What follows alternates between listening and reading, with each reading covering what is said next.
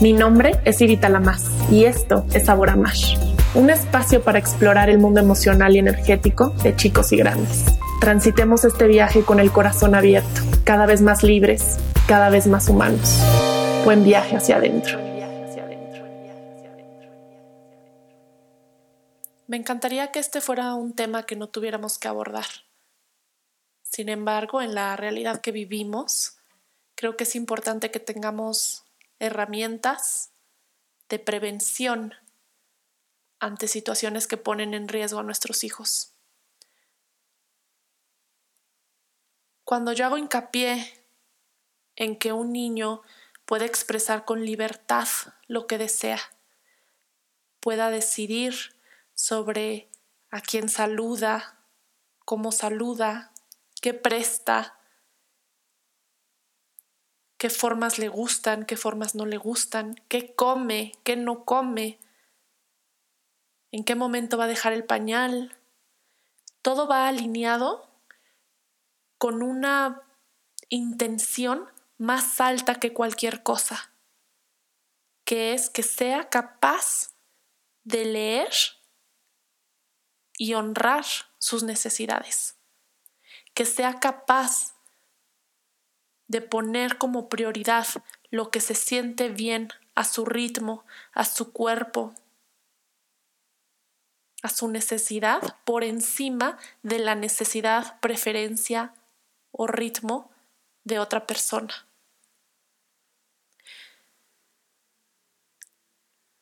Lo que vivimos en muchas áreas, en muchos aspectos en nuestra sociedad, son procesos acelerados, son procesos en, los que han propiciado una desconexión enorme con nuestro cuerpo, donde comemos cosas que nos hacen daño sin darnos cuenta, cuando el cuerpo nos está reflejando a través de síntomas que esa sustancia o que ese alimento le hace daño está el alimento sutil, el alimento del alma, en donde también muchas veces pasamos de largo por las señales del cuerpo sobre la música que escuchamos, las películas o las relaciones que procuramos. Creo que entre más podamos fortalecer esta conexión orgánica esta conexión intuitiva con el cuerpo, más vamos a estar alineados con lo que necesitamos para poder expandirnos, para poder crecer, para poder equilibrarnos, para poder sanar. Hace más pesada la carga, hace más pesado el viaje ir en contra de lo que yo necesito en cada uno de esos pasos.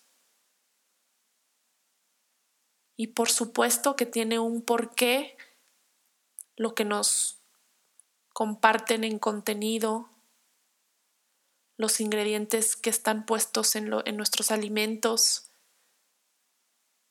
el formato de educación con el cual no estoy de acuerdo, entre muchas otras cosas. Está hecho para que el ser humano promedio los que somos parte de, los que no somos parte más bien de ciertas esferas en específico, podamos ser manipulables, podamos obedecer, incluso pasando por encima de lo que nosotros necesitamos, del instinto de supervivencia o del instinto de autoconservación. ¿Por qué creo que es tan importante reconectar como adultos con ello y a la par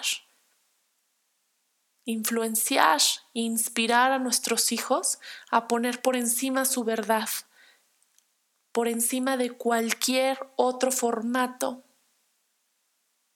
porque entonces vamos creando estas conexiones neuronales en donde se haga familiar esta libertad. este darme permiso de abordar la vida desde un lugar que sí me haga bien, que no me ponga en riesgo, que no me lastime. Y en específico estoy hablando de evitar o de dar herramientas para que los niños puedan comunicar cualquier situación que haga referencia a un abuso sexual o a un posible abuso sexual. La manera en que otro adulto lo saluda, lo ve, los niños son capaces de leer la energía. No importa que no lo digan, no importa que no lo actúen, los niños pueden percibir la intención y sin darle más forma, porque probablemente no tengan esta idea de cómo es el abuso sexual en sí, pueden sentir que no están seguros con este adulto. Pueden sentir que no están a salvo en ese contexto. Y eso hay que honrarlo, hay que hacerles caso, porque nos lo avisan, no queriendo saludar a tal tío. Y no quiere decir que si no quieren saludar a un tío, quiere decir que entonces ese tío es un eh, pedófilo en potencia. No hablo de eso.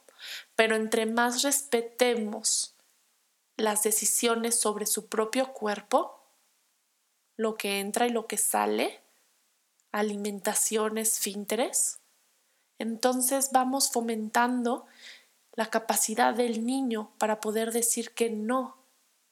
Y esa es otra de las razones por las que invito mucho a que permitamos que nuestros hijos nos digan no no cuando les hablamos agresivamente, no cuando nuestro trato es violento. Eso para mí es de las de las más valiosas enseñanzas que le puedo dar a mi hijo y de los regalos más grandes que yo he tenido en mi maternidad. Que mi hijo sea capaz de decirme a mí que no, que eso le lastima. Por supuesto que para el ego como adulto se siente como chocar con pared, pero recordemos cuál es nuestra intención, nuestro propósito más alto. No es que el ego esté cómodo, es que mi hijo tenga la capacidad de decir que no a quien sea. Y si es capaz de decírmelo a mí, cuando ahorita yo soy su referencia de autoridad, estoy ayudando a que esto se vuelva algo común en él que tenga él ese derecho, que tenga él ese valor, esa posibilidad de, de señalar a cualquier persona o situación que lo esté lastimando. Si soy capaz humildemente de ponerme en esa en ese espacio en el que muchas veces seré yo señalado, porque muchas veces el que señale será nosotros, Permito que entonces lo haga en otros contextos. Cuando sea su maestra, cuando sea el profesor de deportes, cuando sea el profesor de piano, cuando sea la tía. Son temas que en lo personal me mueven muchísimo y tengo la intención de indagar más en ello para poder fortalecer a nuestros niños desde raíz más allá de cómo ayudar después a víctimas, que claro que es importante, me gustaría que empezáramos a tomar conciencia de cómo prevenir esto, cómo cuidar a nuestros hijos. Tristemente México tiene eh, uno de los índices más altos a nivel mundial de pedofilia y las organizaciones más grandes y peligrosas, la, este, la mayoría opera eh, en, instituciones, en kinderes en México. Realmente es una, es una ciudad vulnerable y yo sé que no todos los que están escuchando están aquí, pero sí la mayoría y no importa cuál sea el porcentaje, simplemente existe la posibilidad. Tristemente existe la posibilidad. Otra de las formas que creo que es importante cuidar a los niños es con el contenido en línea. No quiere decir que entonces los los vamos, que los vamos a extraer de lo que es el contexto actual, pero ver si la edad que tienen corresponde a lo que están viendo o lo que están usando, si están siendo acompañados, porque es importante que yo esté monitoreando eso. Más allá de que yo sienta que el programa es apto, me ha tocado trabajar últimamente con muchas, con mamás y papás, con varios que me, me cuentan que de algún juego o de algún video lo más inofensivo de alguna caricatura que ya conocen o un, o un juego en el celular que, que también pareciera inofensivo, de repente se activa algún video de otra cosa. Hay mucho hilo que podríamos sacar de esta conversación y que tal vez en otro momento hagamos. Sin embargo, este episodio en específico va a invitarlos a estar más presentes en esas interacciones, también en interacciones que tengan con otros niños, cuando se van a dormir a, casa de otros niños, realmente, realmente poner atención. No hay, un, no hay reglas en específico para para toda situación. Tenemos que ir calculando, tenemos que ir observando. Conozco a esta persona, que tanto la conozco, que, qué edad tiene mi niño, este, cuál es la razón. Creo que podríamos esperar tal vez a que se quedara a dormir otra persona, tal vez esta vez no podremos ir al cine. Está bien. ¿Qué se está poniendo en, en riesgo o en juego? Lo que está viendo en el celular, lo que está viendo en la computadora, ¿lo conozco yo? ¿Lo he jugado yo? Puedo estar ahí al lado cuando lo vea. A veces sí, a veces no. Si no estoy, entonces tal vez puede jugar otra cosa. Y esto no quiere decir que va a ser blanco o negro. Entonces, si no estoy, no lo juegas. Todo depende, vuelvo a lo mismo, es un cálculo que va a depender de la edad del niño, de la madurez, del contexto, de, de... Es diferente que juegue un videojuego que no tiene acceso a Internet a uno que está comunicándose con otras personas que en realidad no sabemos quiénes son. Y no me considero alguien amarillista. Sin embargo, como comento, tristemente los casos que llegan de abuso, de abuso sexual a niños son muchísimos y las cifras nos lo dicen. Una y otra vez escucho que me dicen, esto yo ya lo sabía, esto yo ya lo había escuchado, sin embargo, en verdad lo veía muy distante a mí. No pensé que esto nos fuera a pasar, porque además son amigos de la familia, a ellos los conozco desde chicos, tenían toda mi confianza. No es para que caigamos en pánico, sin embargo sí para que estemos bien atentos, porque el costo en esto es irreparable. Irreparable no me refiero a que después no lo puedan trabajar, sí, todo, toda persona con abuso sexual lo puede trabajar hay opciones para, eh, me queda clarísimo que podemos ir sanando cualquier situación que hayamos vivido en ese aspecto en nuestra infancia. Sin embargo, las, cuando yo me refiero a irreparable es que no lo podemos, no lo podemos, no podemos ya regresarlo. Lo que esa, esa herida, esa marca es fuerte, es grande y a mí me parece algo importante cuidar cuidar la inocencia de nuestros niños. Me parece terrible que, un niño, que a un niño le toque vivir alguna experiencia de ese tipo. Sin embargo, es muy, muy común. Por encima de todos esos cuidados a nivel externo, creo que la base sigue siendo interna. ¿Qué tanto estoy permitiendo que mis hijos puedan levantar la voz ante injusticias, ante cosas que los lastiman, porque esa es la pauta, sin duda alguna, que va a ayudar a que mi hijo, mi hija, me pueda contar cuando esté sucediendo algo. Con el tío, con el novio en la escuela, con algún amigo.